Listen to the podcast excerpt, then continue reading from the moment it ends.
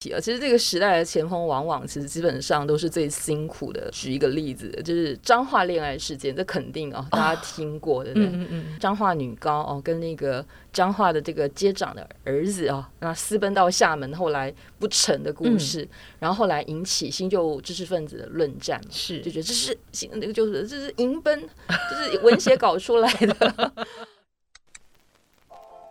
百年之前。我们有无力者大会对抗强权，百年之后，我们是有聊者大会见证时代。米娜桑开讲就趣味，今朝会听台湾的故事。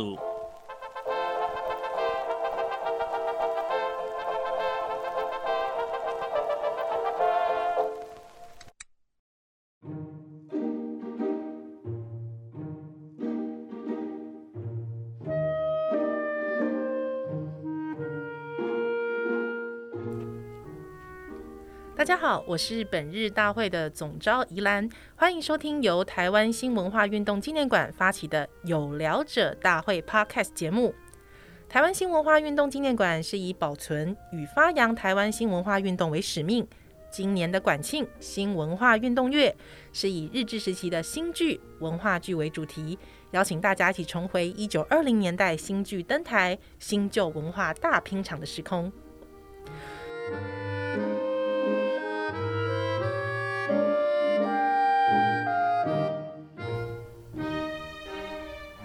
我们在之前的集数其实有特别聊到了新剧，但是细看日治时期的新剧剧本的时候呢，有许多内容都与当时女性受苦跟不公的情境有关。那比如说以女性受聘金制度或是人口买卖为主题，或是童养媳，或者是这种媒妁之言，诉说当时女性受苦的故事，或者是呼吁女性要自觉、自由恋爱等等，都是当时新剧的许多内容。这些看似鼓励女性自主的进步价值观，在当时是真的获得实现吗？女性真的自主自觉了吗？又或是已经摆脱了保守家庭价值体系的智库呢？我们今天非常荣幸可以邀请到的是政治大学台湾文学研究所的吴佩珍所长，来跟我们聊聊新剧跟文化剧中的女性形象。老师好，谢谢谢谢依兰。是老师，我想请教一下哦，就是说在我们呃知道的这些新剧的剧本，像是什么复国复活玫瑰，或者是良心的恋爱这些新剧的情节当中，其实里面有蛮多关怀女性遭遇的情节，比方说一些女性受苦啊，嗯、或者是女性。受到不平等对待啊，嗯、那但是我觉得这一件事情很有意思的是说，当时这些知识分子，他们大多数其实是男性，嗯，对，他们为什么会在剧本当中特别在意女性的遭遇啊？嗯，我在想哦，这个呢就要从一个比较大的脉络去谈，而且是一个世界性的思潮，嗯，而且呢，这个是我们台湾也在这里头受其影响，然后才发展。到就是说，那时候我们现在看到的，你说，哎，为什么这个新剧里头的剧本它会关怀女性的这样一个遭遇哦？那其实呢，说真话，就是说，所谓的婚婚恋概念的这个改革风潮，它其实跟女性解放运动其实是呃非常紧密结合，而非常风起云涌在东亚，以日本为首，大概是从一九二零年代开始。那最主要的其实是呃有一个这个。呃，瑞典的这个女性思想家跟女性运动者叫 Ellen K 哦，艾伦凯，她主张一个叫做恋爱结婚的这样一个概念。那其实这是根据她的著作叫做《恋爱与结婚》哦。那其实呢，她非常着重自由主义的自我启发哦。那提出这个恋爱跟婚姻必须建构在各自独立的人格之上，所以她倡导两性，她必须要有恋爱的自由，同时也需要。离离婚的自由，所以他这样的一个论述哦，在进到日本之后，跟日本的这个第一波女性解放运动啊，亲踏，然后呢，这个概念就开始以日本为发信地哦，让中国、朝鲜半岛还有台湾这个地域开始扩散哦。那其实进到台湾的途径，我们除了就是说您刚刚谈到的复活玫瑰、良心的恋爱，其实是来自于中国的这个。剧本其实还有包括我们台湾的在日留学生，那大家都知道，其实我们台湾的这个呃留日的学生以男性的知识分子为主，在一一九二零年代的时候，那那时候的这个呃台湾留学生他开始创立的这个台湾青年台湾台湾民报，其实呢都刊登了台湾最早的这样的一个恋爱呃恋爱结婚的论述，它其实也是传播这样的概念非常重要的一个媒介哦。那这样的一个论述，它进到日本、中国哦，它开始发酵，所以呢，引起各地的新式知识分子热烈的讨论。它也对女性解放运动推兴起非常推波助澜这样的一个作用。那这样恋爱结婚的魅力，让新时代的这个青年哦，男女他们就觉得哇，我要来抗争。例如说，至今为止那个父母之命，媒妁之言，这可是一个旧势力。那另外一波，呃，另外一个一面呢，就是男性知识分子啊，他们觉得恋爱结婚这个实在是太吸引人，我也选择我喜欢的女性。是，可是呢，不是仅止于他去对抗这个父母之命而已，女性她必须要被启蒙，新这样新女性要跟她能够哦，在精神上哦，然后在这个经济地位上，她都能够匹配。所以，恋爱论述它常常跟女性解放运动、跟女性的社会参与成为一个。一体的两面啊，一体的两面。那其实呢，我们接下来就要谈到像婚恋问题、女性自觉这样的议题，在当时一九二零年代的时候，戏曲上啊的一个非常具代表性的作品，也就是易卜生的这个呃傀儡家庭哦。那这个傀儡家庭呢，呃。我们台湾可能有人也把它翻成是这个傀儡之家哦，那就是这个女主角娜拉，她其实基本上她最后她离开她的家，嗯，她说我拒绝成为我父亲的乖女儿，我拒绝成为我父我这个丈夫的附庸。那这个剧真的这个概念哦，就是说在日本她当时首演的时候也非常具代表性，被这个日本啊这个被誉为首位的现代女演员松井须磨子她来演。那这个娜拉，她不仅成为新女性的代表，在东亚，我刚刚提到的这些各个地区，包括台湾，她都有热烈的讨论。那日本呢，它有围绕娜拉的攻防。那中国，它是哎，女性那个鲁迅，他可能有个演讲啊，对于这个师范女子学校的学生，娜拉出口出走之后该怎么办啊？等等。所以呢，这个大概就是你谈到新剧为什么哦，他开始对女性的这样的一个呃议题感到关怀。那接下来我可能也从就是说，那我们台湾的这些男性留学生们，他从什么样的呃渠道哦去呃接触到这些呢？我就举几个例子哦。那呃，例如说呢，张生倩他在一九二零年代初期，他其实是就读东京的青山学院。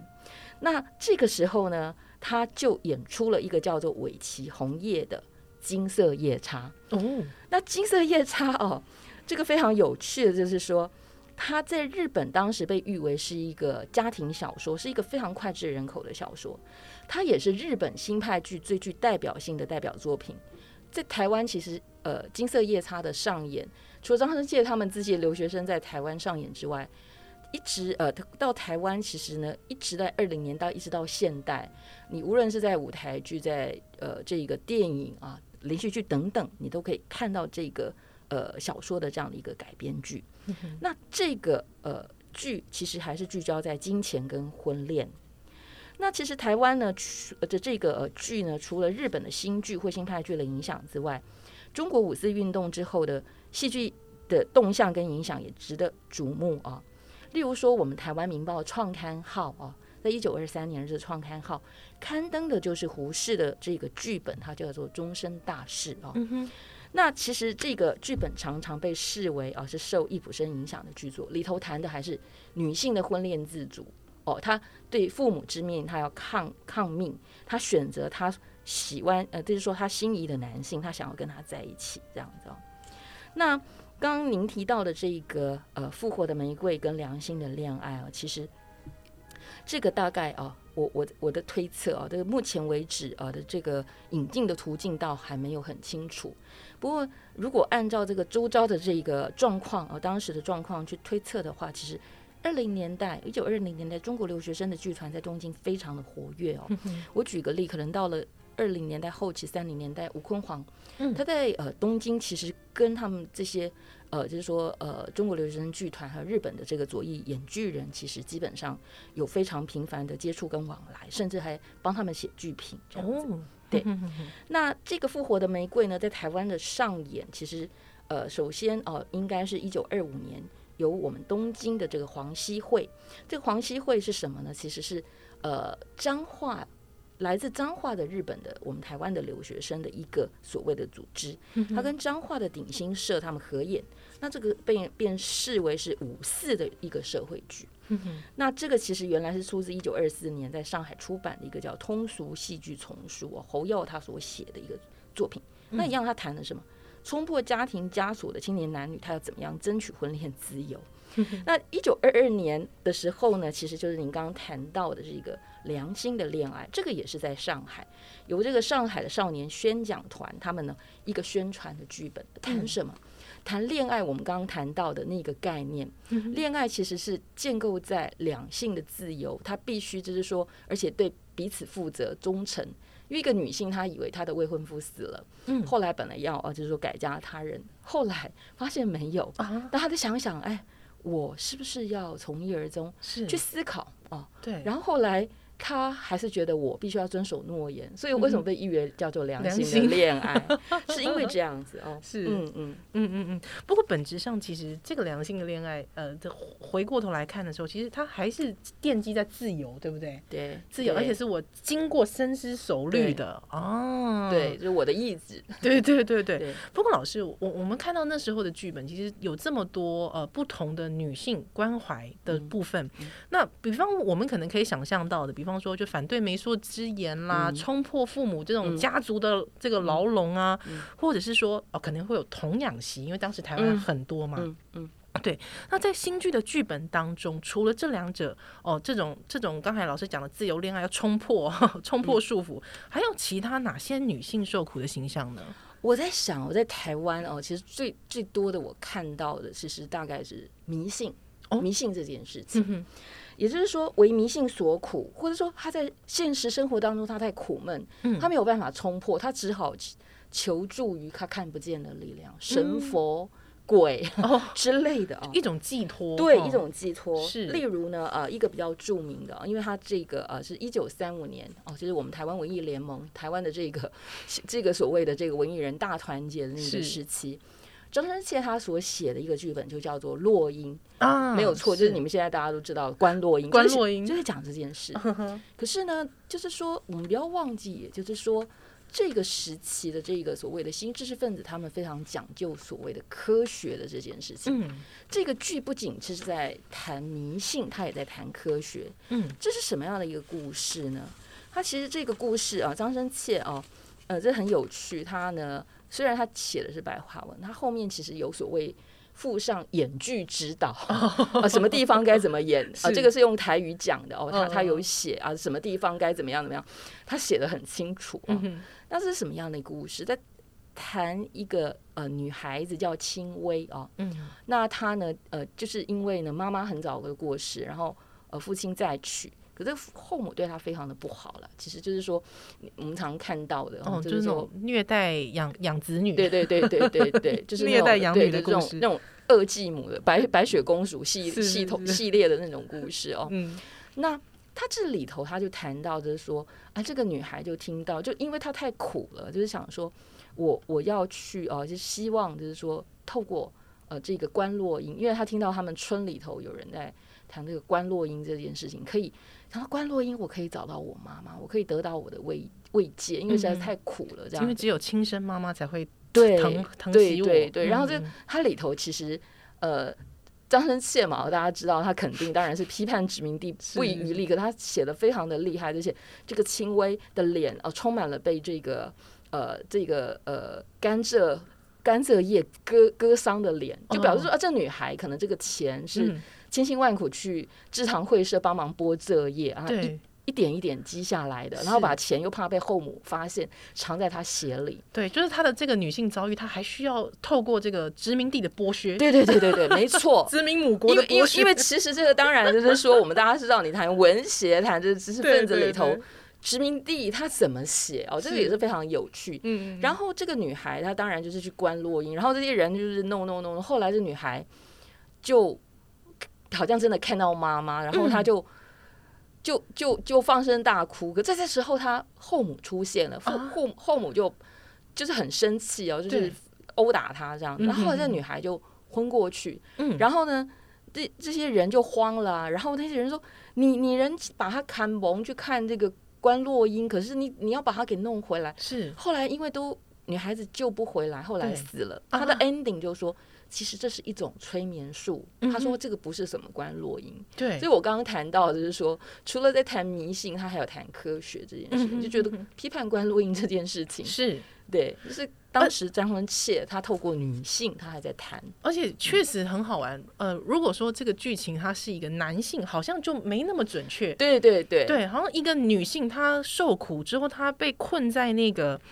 呃，不管是现实当中的苦，或者是在心理上面的苦痛，嗯、所以他需要去寻求一个宗呃，也不是宗教，就是说一个呃力量的慰藉，这样子。是是，就是迷迷信这个事情跟女性啊，就是说无论在文学或戏剧，对，结合那个时候其实琢磨很多。那吴吴永福另外一个红绿贼也是，是。也是谈这样的一个故事，他的谈的就是。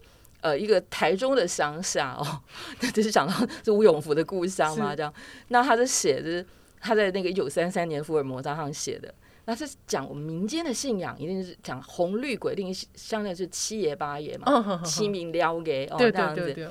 然后呢，他在写呢，有的小偷呢，就为了要去偷东西，然后把一个涂成红脸，一个涂成绿脸，然后进去，然后呢就 那个。那个阿嬷跟那个那个妈妈就骗他们说，我们是来索命的，您前世作孽太多，把钱拿出来，然后就吓得要命啊，说不要抓我，不要抓我。就后来是里头年轻的小女孩有受过现代教育，是就说就跟他说，好，那你们是鬼的话呢，你变个神通给我看看啊。然后后来呢，就挑战，对，就挑 战他。然后那女孩去很勇敢的去把他们的这个阿公、阿妈跟那个妈妈给救出来，然后就这样的一个故事。其实还是知识分子要谈的迷信跟女性。然后这个。那个妈妈妈跟阿妈其实基本上他，他他脑袋里头是旧时代的，旧时代的，是迷信，然后所以才会被贼给骗了。对对对。然后当然就是说，这个知识分子他们谈到就是女性行术跟这个迷信的这样的一个部分，是我观察到的。哦、是，哎、欸，这很有意思哎哈。对，而且特别是迷信一定要是女性。对呀、啊，那个那个就是说，这虽然不是新剧，像后来吕赫若他写的，就是说那个姨太太嫁入大户人家，然后呢，就是被那个。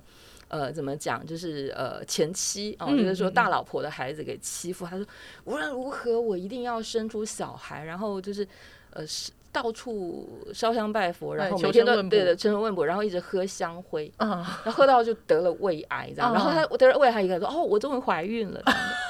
那其实这个也是是，对对。虽然说它不是。剧可是也是就是小说里头谈到的，这个一个女性形象确实哦，好像就是这个。我觉得其实呃，不管可能西方也是哦，特别谈到迷信 都会讲到女性，这真的是一个蛮有意思的观察。不过老师，我们再来回到好了，就是回到说我们新剧的女性形象是这样，但是在旧剧哈，甚至是说当时也算新剧的寡戏哈歌仔戏里面的女性形象有什么样的不同啊？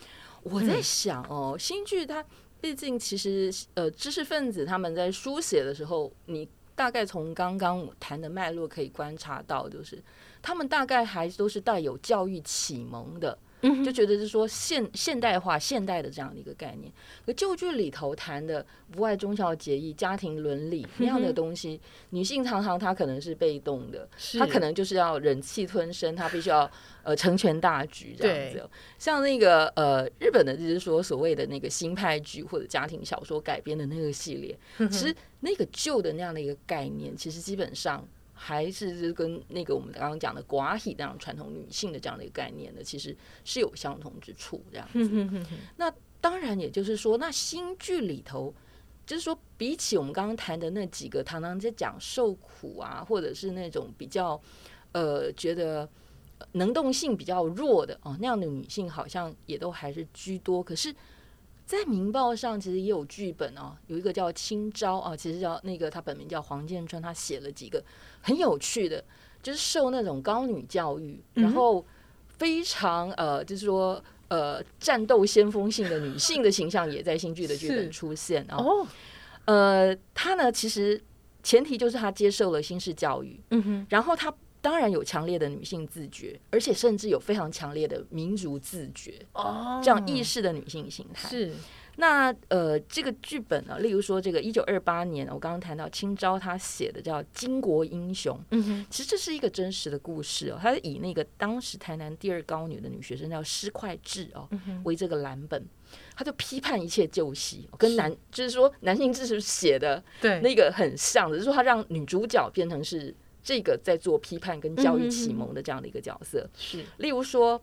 呃，他看到他的同学对家里的佣人非常的不好，他就说你不可以这样，他跟你一样是人，所以他讲所谓的人权。平等，对平等。然后他说你有机会，你要让你们家的婢女提高她的知识水平，你至少让他去读读公学校。哇，像是这样对他同学说教，小以大义，小以大义。然后第二呢，就是怎么样？第二就是说这个女学生啊，在当时其实呃刚好是这个。呃，皇太子来访这个台湾，嗯、那她原来被被选为这个代表啊，可是后来呢，他被取消了，因为什么？被抓到讲台湾话啊。那他就是日本的教师就斥责他，甚至取消他的资格。后来呢，呃，这个高潮就是他们这个要毕业的时候，在这个呃谢师宴上，这女学生呢就当场就直问他们这个日籍教师说：“你这个简直是对我们台籍学生的歧视，你要对我们。”道歉，所以就是说，你会觉得这个剧本读来大快人心啊，在现实当中，对对，可能得不到比较得不到的，就是很像是正义的使者这样的。所以也有就是说，在比较二零年代后期的新剧剧本里头吧，这个比较战斗性的吧，这个所谓的新时代女性受高等教育之后的女性，她让她。这个 power 全开，是，就是说，真的就是这个，可是也是男性知识分子形塑出来的。嗯、你可以看到他们那个对女性、嗯、新女性她扮演那个角色的期待。是，而且我其实听到这个故事内容，我其实有一点想到的会是说，其实。对于男性来说，如果一个女性她都可以这么前卫，她都可以这么冲撞，对，你身为其他的男性，同时代男性，你竟然还不作为，对对对 对，更应该批判。真的的确是，真的的确是，对，是是。不过老师，我们讲到说这个，我们鼓励在剧本当中这些鼓励女性自主啦价值观，虽然说确实当时也因为受到教育普及。哦，普及教育的关系，所以也开始有很多女性可能是一些呃女高毕业了，对。嗯、但是自由恋爱这东西好了，嗯、或者是说这种自由婚恋啊，嗯、哦，嗯、真的当时是受到肯定的吗？我我在想，你提出一个蛮重要问题啊。其实这个时代的前锋往往其实基本上都是最辛苦的。嗯嗯。我在想，我就举一个例子，就是彰化恋爱事件，这肯定啊，大家听过的。嗯嗯嗯。那这当然后来就是。呃，都是受高等教育，彰彰化女高哦，跟那个彰化的这个街长的儿子哦，那私奔到厦门，后来不成的故事，嗯、然后后来引起新旧知识分子的论战，是就觉得这是新那个就是这是淫奔，就是文学搞出来的，然后我觉得说。这才不是自由恋爱哦！自由恋爱应该建筑在我们刚刚谈到的，哎呀，良性平等，然后你必须要是这个怎么讲负责任等等等等，还有精神上的对对。所以短短几个月，其实呃，这个交锋的论述就高达六十几篇，所以就是说，其实还是蛮辛苦的哦。就是说，不过呢，就回来再谈到新呃这个剧里头啊。我们举一个例，一九二六年呢，有传统文人一个叫欧建窗的，嗯哼，他写过一个《火里莲花》哦。那其实基本上，呃，这个倒是说，呃，里头呢谈到这个很辛苦的女性，在现实当中我们可能看到很多的。然后他谈到这个女性如何从谷底爬出，奋力自强。光是听这名字《火里莲花》，对对对，就可以写什么是一样的，就是说。及我们谈到的这些所谓女性受苦的这些因素，都在这剧本里头出现。这个女主角，因为她迷母亲非常的迷信，所以后来让她父亲呢，本来可以得救哦的这个病呢，因为延误就医就死了。那家道中落啊，失去了家中的经济支柱怎么办？女孩当然就被卖掉。这个在很多剧里头你都可以看到。后来数度被转卖，就变成义旦。嗯，可是太苦了，这个所谓的灵肉生涯哦。那他就想。自杀哦，可后来就一个青年就救了他，鼓励他，嗯、是，然后就奋发向学。然后呢，他就说：“我为了要营救这个颓废的社会，然后遭受受凌虐的女性，所以要勇敢的迎向挑战社会。”是 这样的一个故事，很有使命感，对，很有使命感。就是说这个剧哦，我觉得个人的觉得就是说比较呃。有趣的地方，它是结合了，就是一定程度反映了当时台湾的社会女性的困境。嗯哼，那也就是说，迷信啊、人身买卖啊、女性低落等等这些问题。可是另外一方面呢，它呢也反映了什么？当时呃，文协他们在提倡的一些非非常进步的，要怎么样，就是说提高哦、呃、这个所谓呃女性啊、呃，要启蒙女性啊、呃、的这样的一些运动，例如说废娼的问题，嗯，女性的教育你要怎么提高？是女性的社会你要怎么提高？嗯哼，那这个都是跟当时台湾的言论机关杂志而、呃、代表的这个。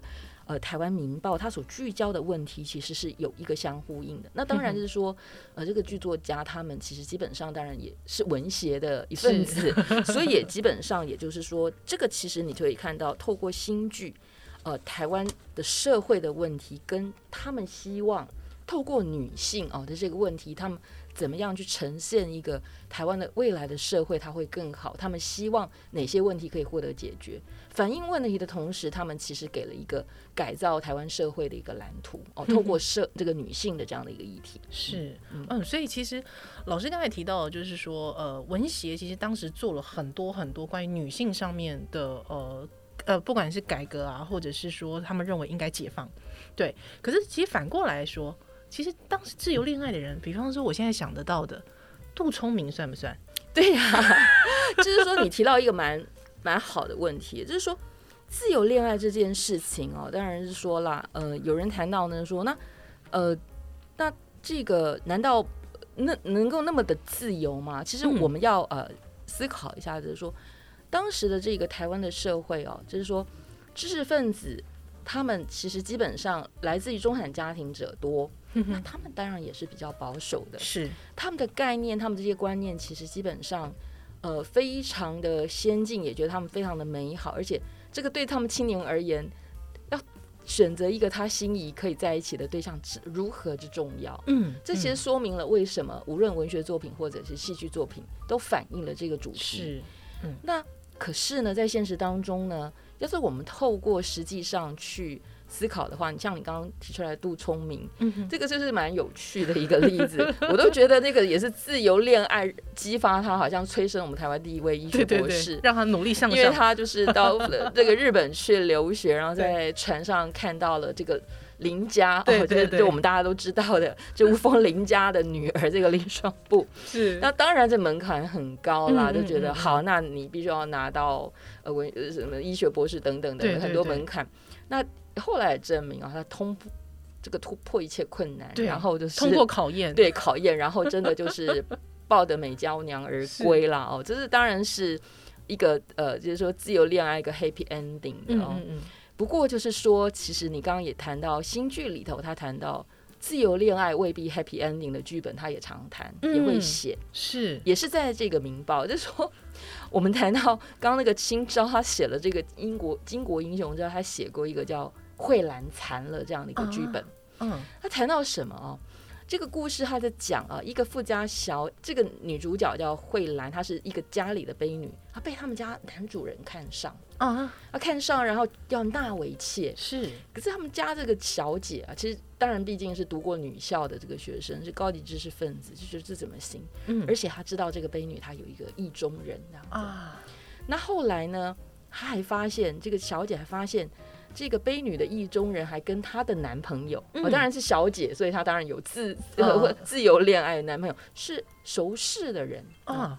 那后来熟识人他们就演了一出剧，是演了一出剧，然后就是。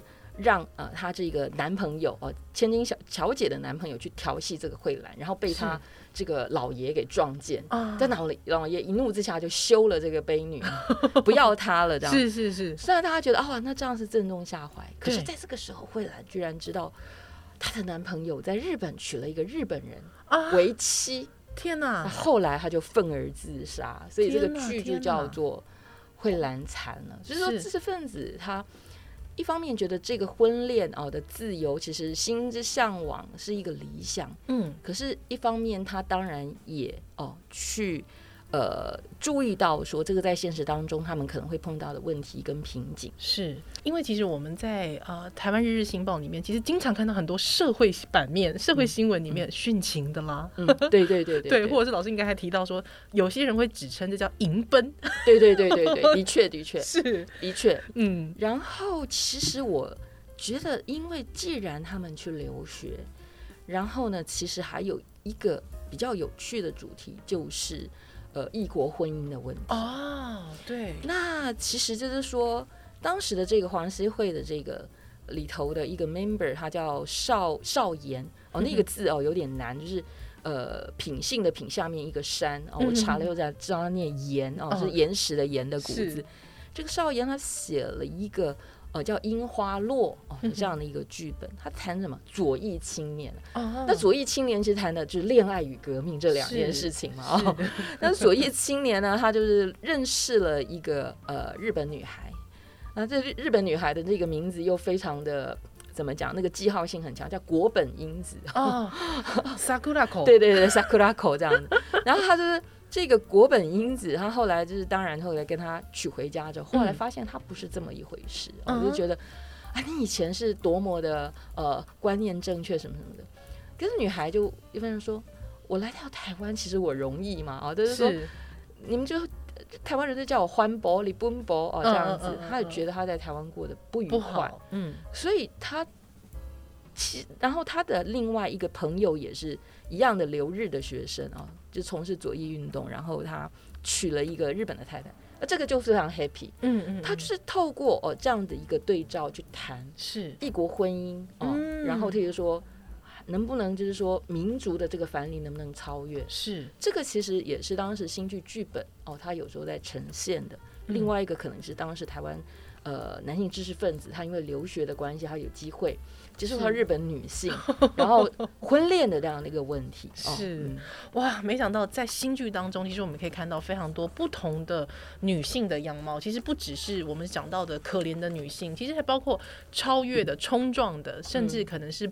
没有那么美满的，嗯，对，但是其实各式各样都存在于我们新剧的这个形象里面。今天非常感谢老师，谢谢老师，谢谢。是，那本日的有聊者大会到告辞到一段落了。那欢迎大家订阅、分享，更欢迎大家走访台湾新文化运动纪念馆或参与我们的新文化运动月的相关活动哦。我们下次再见喽，拜拜，拜拜。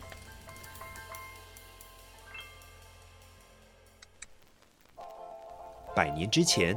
我们有无力者大会对抗强权，百年之后，我们是有聊者大会见证时代。米娜桑开讲就趣味，今则会听台湾的故事。